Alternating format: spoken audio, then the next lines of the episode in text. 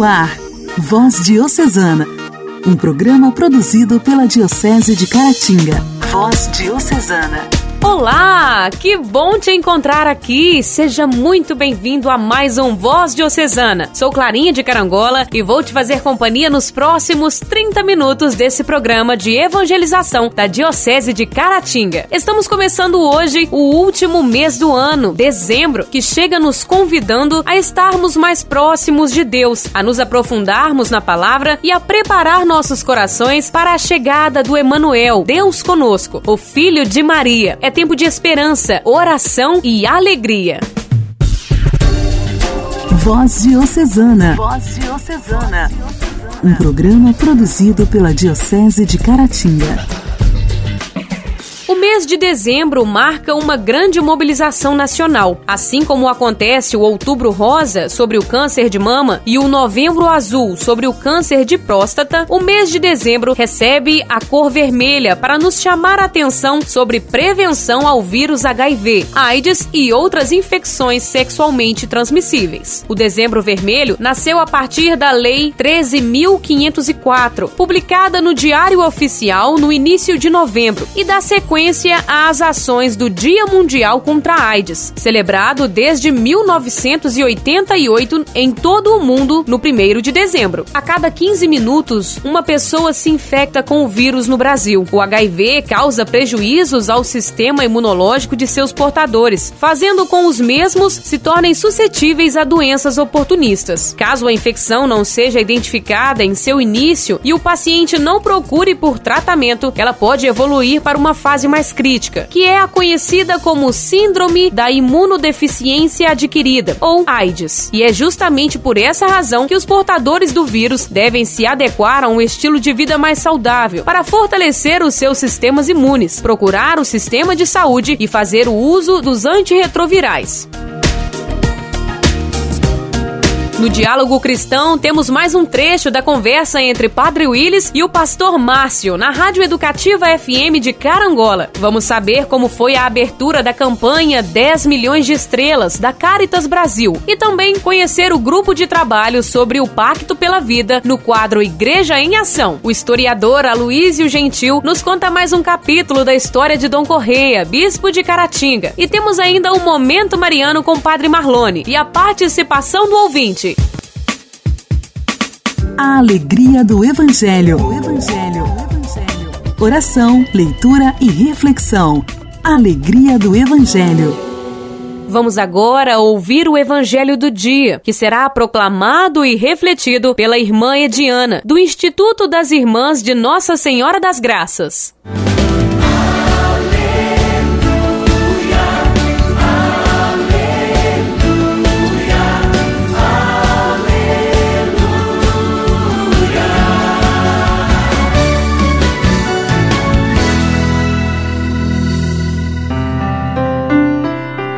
Evangelho de Nosso Senhor Jesus Cristo, segundo Lucas. Está no capítulo décimo, versículos de 21 a 24.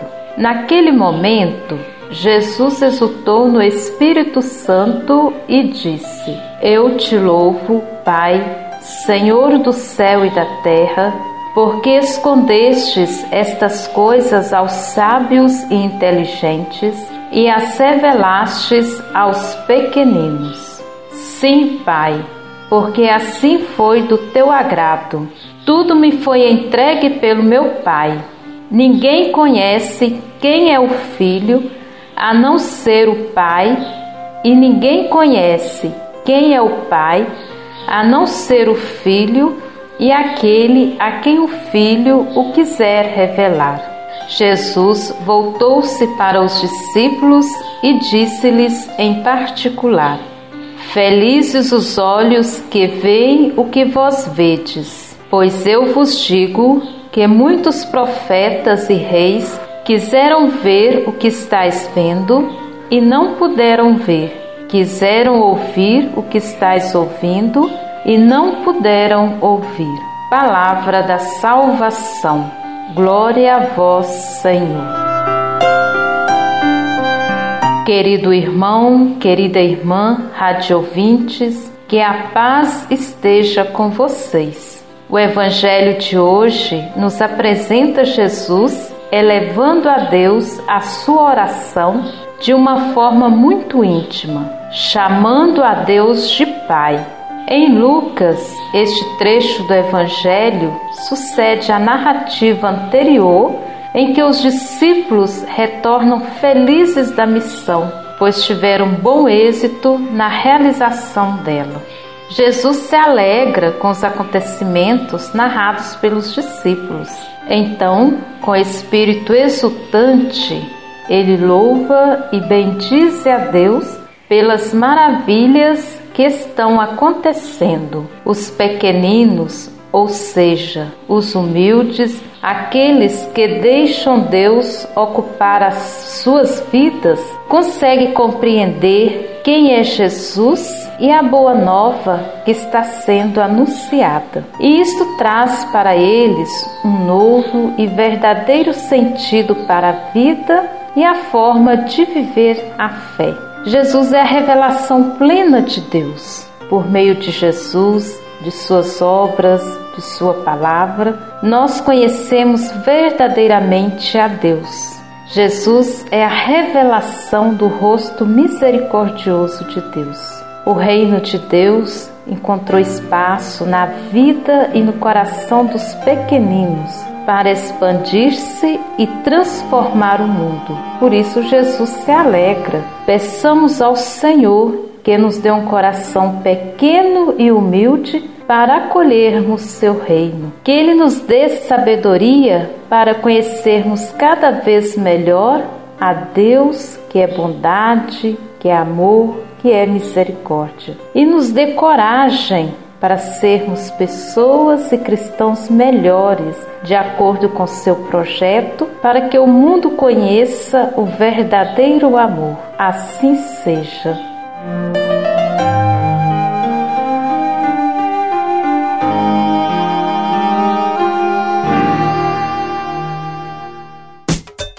Diálogo Cristão.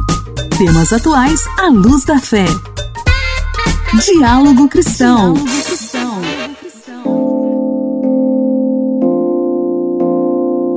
Papa Francisco enviou uma mensagem de unidade nesta segunda-feira, dia 30, ao patriarca ecumênico da Constantinopla, Bartolomeu I, por ocasião da festa de Santo André Apóstolo, padroeiro do patriarcado ecumênico. A paz pode ser negociada, mas isto não extinguirá as guerras do mundo até que as pessoas entendam que são irmãos e irmãs. Ele citou também uma carta encíclica do Santo Sínodo do Patriarcado Ecumênico, enviada às igrejas em todo o mundo há mais de 100 anos, dizendo: quando as várias igrejas se inspiram no amor e o colocam em primeiro lugar em seu julgamento dos outros, elas serão capazes, em vez de aumentar e ampliar as divergências existentes, de diminuí-las o máximo possível. Seguindo o exemplo do Santo Padre, buscamos nos unir cada vez mais com os nossos irmãos e no diálogo de hoje continuamos a reproduzir trechos do bate-papo ecumênico que aconteceu no programa Clube do Ouvinte da Rádio Educativa FM de Carangola entre o Padre Willis, pároco da Matriz Nossa Senhora Aparecida, e o Pastor Márcio, da Igreja Metodista, ambos de Carangola. Acompanhe. Nós estamos acolhendo aqui no estúdio pastor Márcio, da Igreja Metodista, aqui em Carangola. Seja bem-vindo à, à Rádio Educativa. Bom dia, Padre Willis, bom dia a todos os ouvintes. É uma alegria enorme, uma satisfação imensa poder estar com vocês nesta manhã. Eu, de antemão, agradeço a oportunidade, ao convite e louvo a Deus pela nossa amizade, pelo nosso companheirismo, pela oportunidade que temos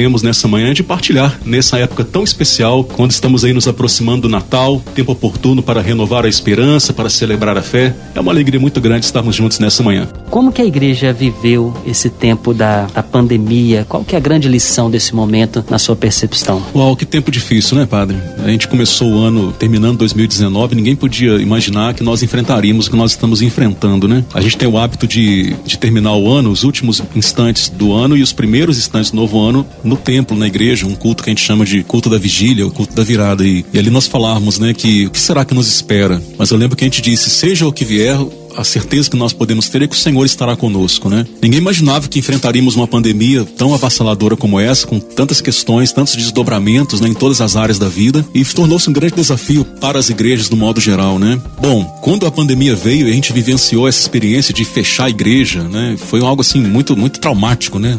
Eu nunca na minha vida poderia imaginar que testemunharia uma situação dessa, né? Das portas fechadas. É, tem uma frase que fala que às vezes nós encontramos motivação, às vezes a motivação nos encontra, né? Então a pandemia foi a motivação que nos encontrou no sentido de buscarmos novos meios de comunicação. Então rapidamente a gente é, adotou medidas para se fazer presente através da internet, dos meios de comunicação, do YouTube e tentar manter a igreja ligada, conectada, integrada através de outras maneiras de nós é, fazermos e realizarmos as nossas as nossas ministrações. Agora, qual o grande aprendizado de tudo isso, né? Qual a grande reflexão? Eu penso que esse é um tempo oportuno para o testemunho da nossa fé. Na nossa geração não havia experimentado um momento tão desafiador como esse. Então a grande questão que fica é, diante das adversidades, como se portará a nossa fé? Diante da impossibilidade de participar das celebrações, dos ofícios religiosos, a nossa fé ela vai esmorecer, ela vai se tornar uma fé apática, nós vamos nos tornar cristãos mais dispersos, mais desinteressados, a nossa fé, a nossa espiritualidade vai sucumbir ou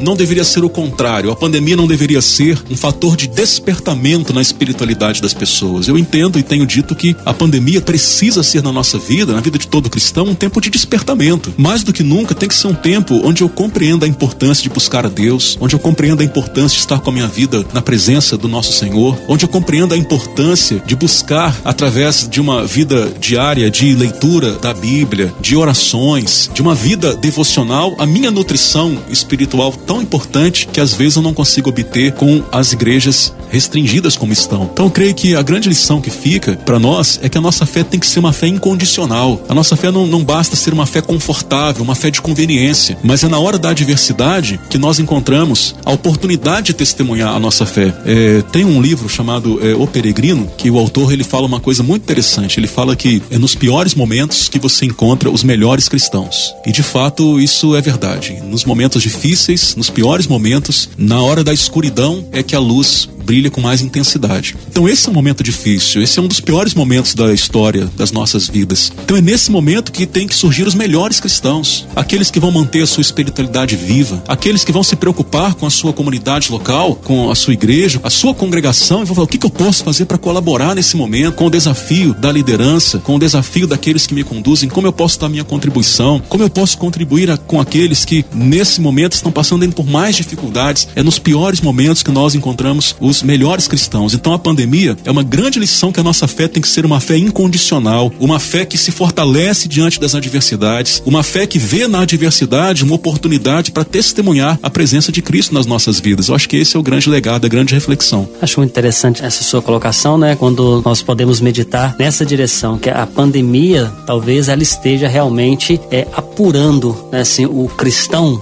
verdadeiro, né? Sim. Aquele que aquele que está inclusive para além das paredes Exatamente. do templo, né? Enfim, de toda essa questão. E uma outra coisa que nesse sentido eu acho muito importante, né, pastor Márcio, que a pandemia nos fez perceber o valor da nossa comunidade. Exatamente. Né? De estar ali. A pessoa diz: "Por que que eu tenho que ir a uma igreja?", né? Eu acho que não é ir a uma igreja, é a comunidade que me, me salva, né? Nos meus momentos ali, enfim. Uma coisa que eu tenho dito, padre, é que a fé cristã, ela na sua essência, ela é comunitária, né? Ela é congregacional é, não existe cristianismo isolado, individualizado. A fé cristã ela se, ela se manifesta na nossa comunhão, na nossa, no ato de estarmos congregados. São nas experiências mútuas, é no apoio mútuo, né? São nas orações compartilhadas, na adoração, na celebração congregacional. Então nós não podemos é, sucumbir a esse ensinamento bíblico de que a nossa fé ela deve ser vivenciada na dimensão da comunidade, na dimensão da coletividade. É ali que nos fortalecemos. A gente chora com os que choram, a gente se alegra com os que se alegram. E eu digo que é uma grande bênção para todos nós participar de uma comunidade de fé, porque isso nos fortalece nos momentos mais importantes da nossa vida. Nós sabemos que a Sagrada Escritura é a referência por excelência de todo o cristianismo, né? Mas eu fiquei aqui pensando, será que o pastor Márcio lê outros autores além dos bíblicos e qual que é a importância da leitura hoje? A importância da leitura ela é crucial, né? Quanto mais a gente lê, mais uh, a nossa visão se amplia. Sem dúvida alguma, gosto de ler e procuro ler leitores que, que me edificam, que acrescentam instrução à minha vida para que eu possa ter mais conteúdo para melhor servir, para acrescentar naquilo que a gente reflete com as pessoas. A leitura é fundamental, né? Infelizmente o brasileiro, pesquisas mostram, né, que o brasileiro lê muito pouco, mas até, assim, pegando um pouquinho da, da nossa tradição metodista, para você ter uma ideia, padre, olha que interessante, né? O John Wesley, fundador do movimento metodista, ele estabelecia uma regra para os pregadores metodistas. E ele dizia que para ser um pregador metodista no século XVIII, obrigatoriamente esse cidadão deveria ler no mínimo 50 livros por ano. Então, às vezes eu me pego, me pego confrontado por isso e falo, preciso aumentar essa disciplina. Mas vejam, desde lá do início, né, da nossa tradição metodista, há esse, esse esforço, essa ênfase na importância da leitura. É claro, como o irmão disse bem, a Bíblia é a nossa principal referência para a vida, mas nós podemos aprender muito. Quando eu leio um livro, eu estou aprendendo em algumas horas a experiência que alguém levou anos para adquirir. Então a gente cresce em experiência, a gente cresce em conhecimento e sem dúvida alguma é um grande tesouro que nós queremos incentivar os nossos ouvintes aí sempre na boa prática da leitura. Pastor Márcio, eu quero agradecer muito a sua presença aqui com a gente. Obrigado obrigado pela reflexão, obrigado pela parceria e estamos aqui, os microfones abertos para sempre que precisarem. Eu fico muito feliz, Padre Willis, pela oportunidade. Quero agradecer muito pelo convite. Me sinto honrado, me sinto feliz de estar aqui. Prazer poder refletir junto com o irmão. E um abraço muito carinhoso a todos os ouvintes. Que Deus possa abençoar a vida de todos. Igreja, Igreja em Ação. Formação, CNBB, notícias, Vaticano, diocese, não paróquia, troco a minha Igreja fé. em Ação. Igreja em Ação. A Caritas é um organismo da CNBB e possui uma rede de 187 entidades membro, 12 regionais e 5 articulações. Fundada em 12 de novembro de 1956, é uma das 170 organizações membros da Carita Internacional. Sua origem está na ação mobilizadora de Dom Helder Câmara, então secretário-geral da Conferência Nacional dos Bispos do Brasil, a CNBB. As orientações do Concílio Vaticano II marcam as ações da Caritas, que desde então vive sob os valores da pastoralidade transformadora. Vamos saber como foi a abertura de uma das campanhas da Caritas, a 10 milhões de estrelas, e também conhecer um pouco do grupo de trabalho sobre o Pacto pela Vida no quadro Igreja em Ação. No último sábado, 28 de novembro, aconteceu por meio de videoconferência o momento celebrativo da campanha 10 milhões de estrelas para marcar o início do tempo litúrgico do Advento. A campanha é uma iniciativa da Caritas Brasileira em todo o país. A iniciativa trouxe como slogan Viu, Cuidou e o mundo inteiro e se iluminou, inspirado na campanha da Fraternidade 2020 e trouxe como lema uma inspiração bíblica do evangelista São Mateus: Brilhe vossa luz para que vejam as vossas boas obras. A campanha 10 milhões de estrelas é uma iniciativa permanente da Caritas brasileira, que se repete a cada ano no período do Advento e Natal, como gesto concreto e coletivo na perspectiva da consolidação da cultura de paz, da justiça social e de uma espiritualidade comprometida com a vida humana e com os direitos da natureza. Essa campanha teve início em Annecy, na França, em 1984, mas foi no ano de 2002 que a ação se tornou mundial. Aqui no Brasil, o projeto teve a primeira edição em 2014. Agora a gente fala do grupo de trabalho sobre o Pacto pela Vida e pelo Brasil, criado pela CNBB. O GT é uma instância que vai dinamizar as ações do compromisso assumido no dia 7 de abril deste ano pela CNBB e outras entidades diante da pandemia do novo coronavírus. O grupo de trabalho integra a Comissão Episcopal Pastoral para Ação Sócio-Transformadora da CNBB e é composto por cinco bispos, cada um representante de uma das grandes regiões do Brasil. O bispo de Lages, em Santa Catarina, Dom Guilherme Verlang, foi o escolhido para ser o presidente do GT. Segundo ele,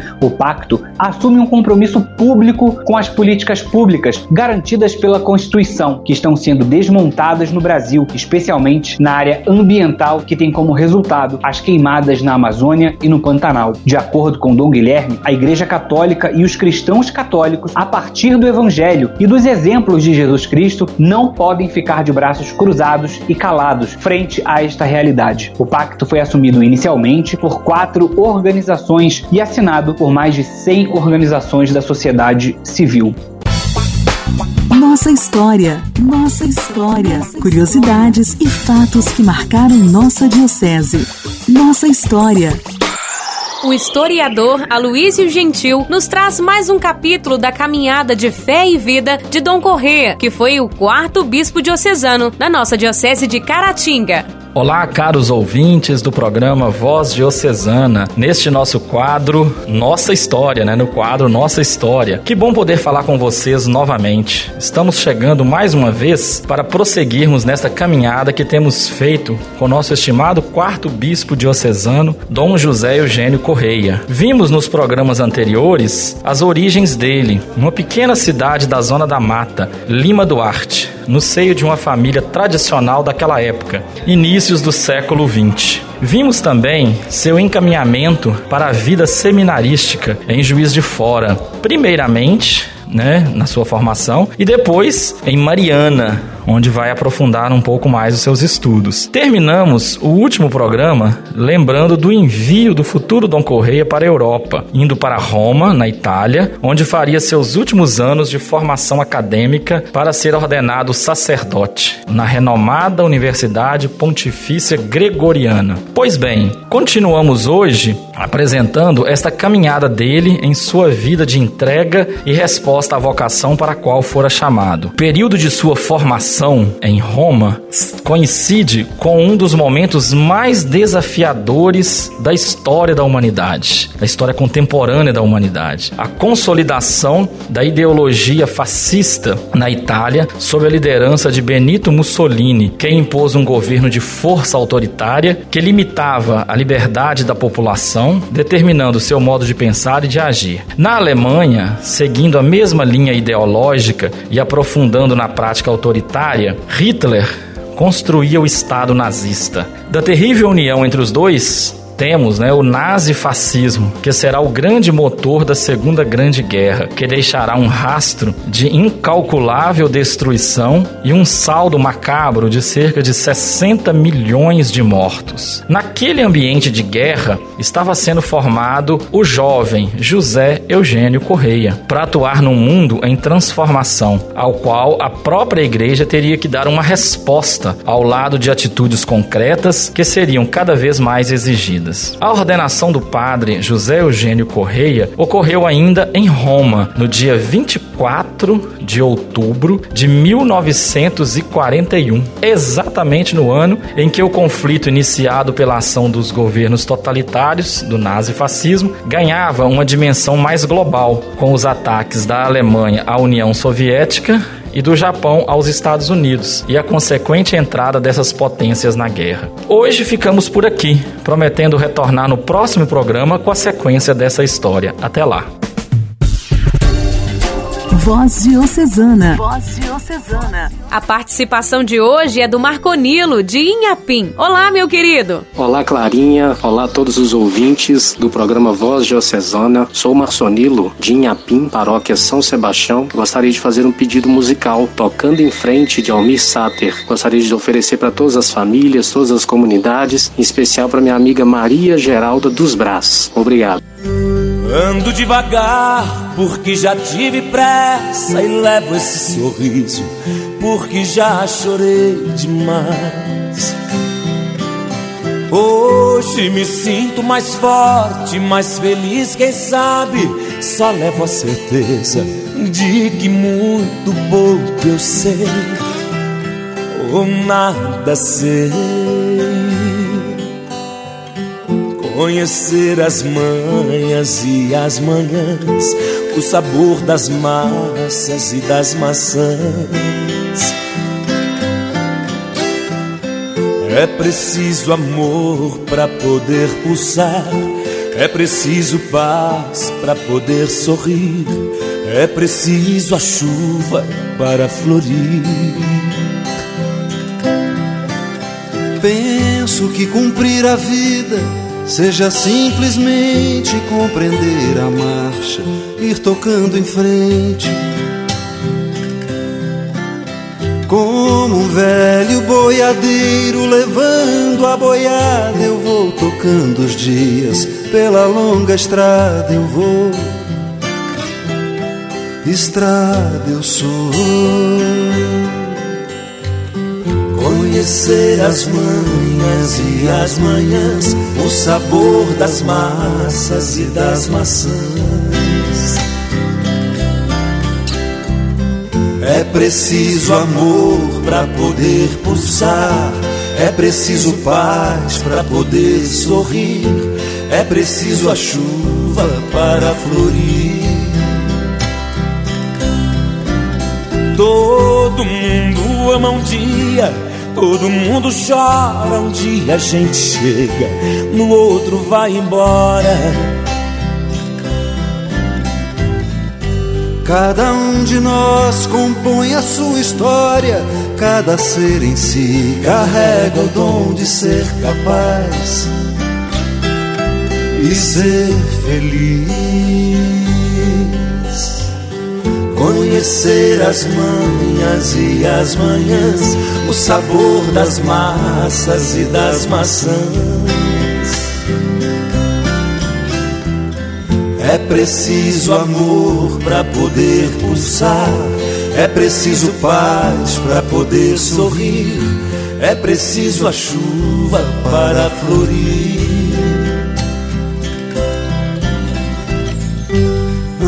Devagar porque já tive pressa e levo esse sorriso porque já chorei demais. Cada um de nós compõe a sua história, cada ser em si carrega o dom de ser capaz e ser feliz.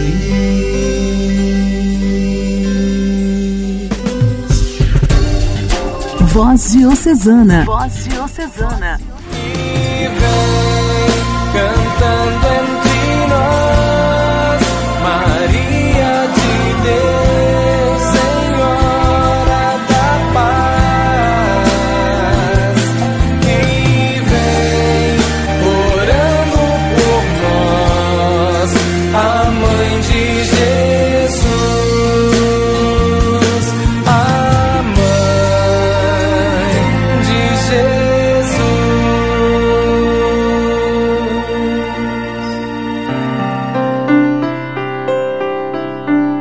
Amado povo de Deus, começando aqui pela voz diocesana, nosso momento mariano. E eu sou o Padre Marlone. Momento Mariano. Para uma pessoa com graves problemas coronários, a cirurgia de peito aberto costuma ser a única alternativa para se safar da morte. Quando se pensa nisso, porém, uma cirurgia de peito aberto é uma coisa terrível. O paciente deixa que uma equipe de cirurgiões abra as paredes do tórax, expondo o coração e literalmente corte e costure esse órgão. Se não fôssemos sensatos, pensaríamos que este tipo de cirurgia seria um meio seguro de pôr fim à vida de uma pessoa e não de salvá-la. Uma das imagens tradicionais e um tanto repugnante de Maria mostra seu coração imaculado removido do seu peito e incendiado de amor. Embora essa pintura possa não agradar a todo mundo, ela revela uma verdade importante. O amor é a maior cirurgia de peito aberto. O amor exige que deixemos que nosso peito seja aberto e que seja removido um pedaço do nosso coração. A exemplo da cirurgia física de peito aberto, essa é uma operação arriscada. Se o pedaço que falta do nosso coração não for reparado ou substituído, corremos o risco de ficar com uma cicatriz permanente ou morrer de hemorragia. Mas há uma chance de que o pedaço que falta seja trocado. A pessoa que amamos tirará um pedaço do nosso coração, sim, mas nos dará em troca um pedaço do seu. Em vez de ficar com um buraco aberto, receberemos um transplante de coração. E aí eu pergunto: a quem você ama? E quem te ama? Estamos prontos para amar? E é preciso que estejamos. Muito obrigado pela companhia. Hoje ficamos por aqui. Um forte abraço. Deus te abençoe.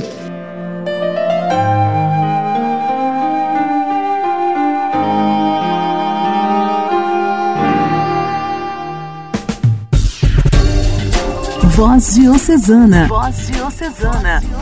Um programa produzido pela Diocese de Caratinga.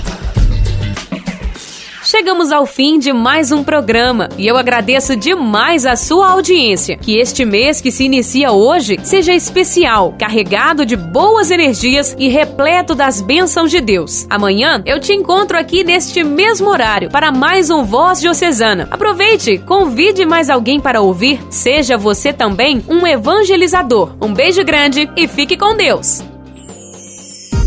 Você ouviu Voz Diocesana um programa da Diocese de Caratinga. Voz Diocesana.